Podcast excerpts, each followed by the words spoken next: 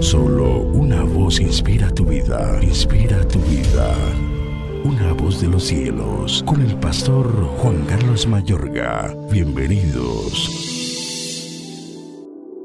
¿Quieres ser sano? Juan 5:6. Renuncia al derecho de odiar a los que te lastimaron. ¿Quieres ser sano? Obvio es muy raro que estando convaleciente físicamente no quieras ser sano, ¿verdad? Pero cuando las heridas son internas, las del corazón, eso es a otro nivel.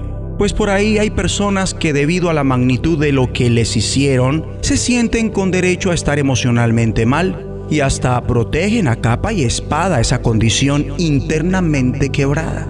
¿Quieres ser sano? Esta pregunta nos confronta, pues aunque un corazón herido es perjudicial, pareciera que algunos quisieran seguir internamente fracturados. Mi amable oyente, si este es tu caso, habría que preguntarse a sí mismo si realmente quieres ser sano de ese daño emocional que tienes. Y pese a que esto se oiga evidente, realmente no lo es. Pues hay personas que se han habituado tanto a su autocomiseración, lástima, enojo, sentimientos de inferioridad, rechazo, que realmente no desean cambiar. En el caso de mucha gente estas cosas se han vuelto una razón para cometer otros pecados que definitivamente no quieren dejar.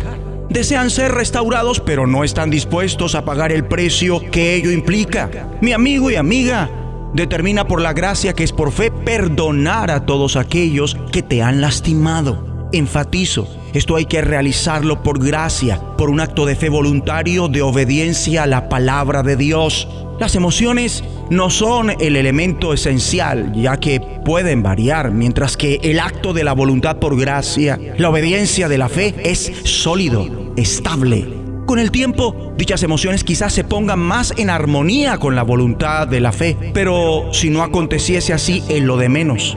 Tu voluntad habrá obedecido en fe por gracia al mandamiento de Dios.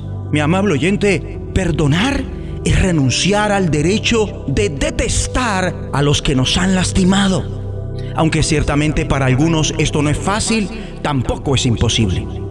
Actualmente, la gran necesidad que hay es de perdonar.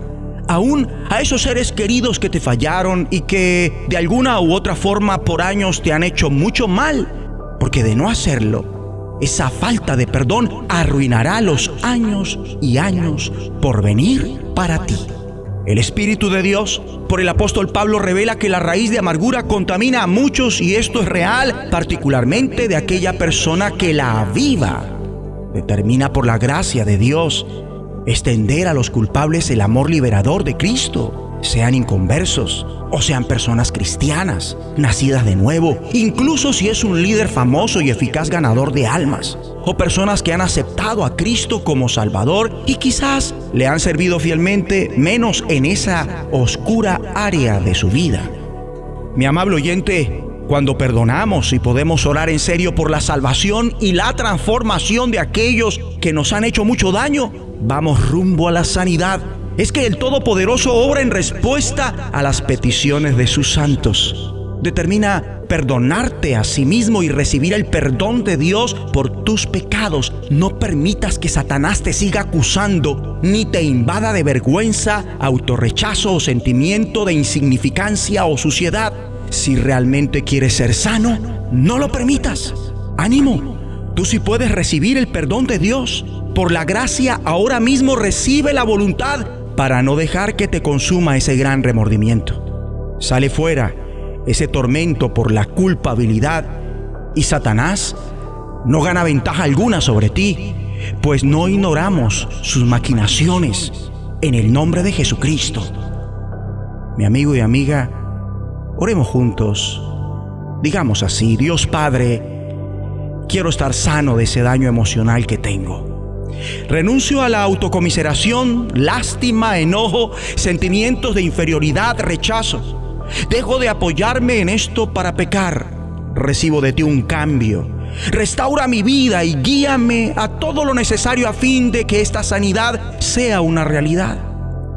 Por la gracia determino perdonar a todos los que me han lastimado. Renuncio al derecho de odiarlos. Los perdono. y extiendo mi amor en Cristo a los que me hicieron mucho daño y te imploro que los salves y transformes en el nombre de Jesucristo. Dios de los cielos, escúchanos, será de bendición para tu vida. bendición para tu vida.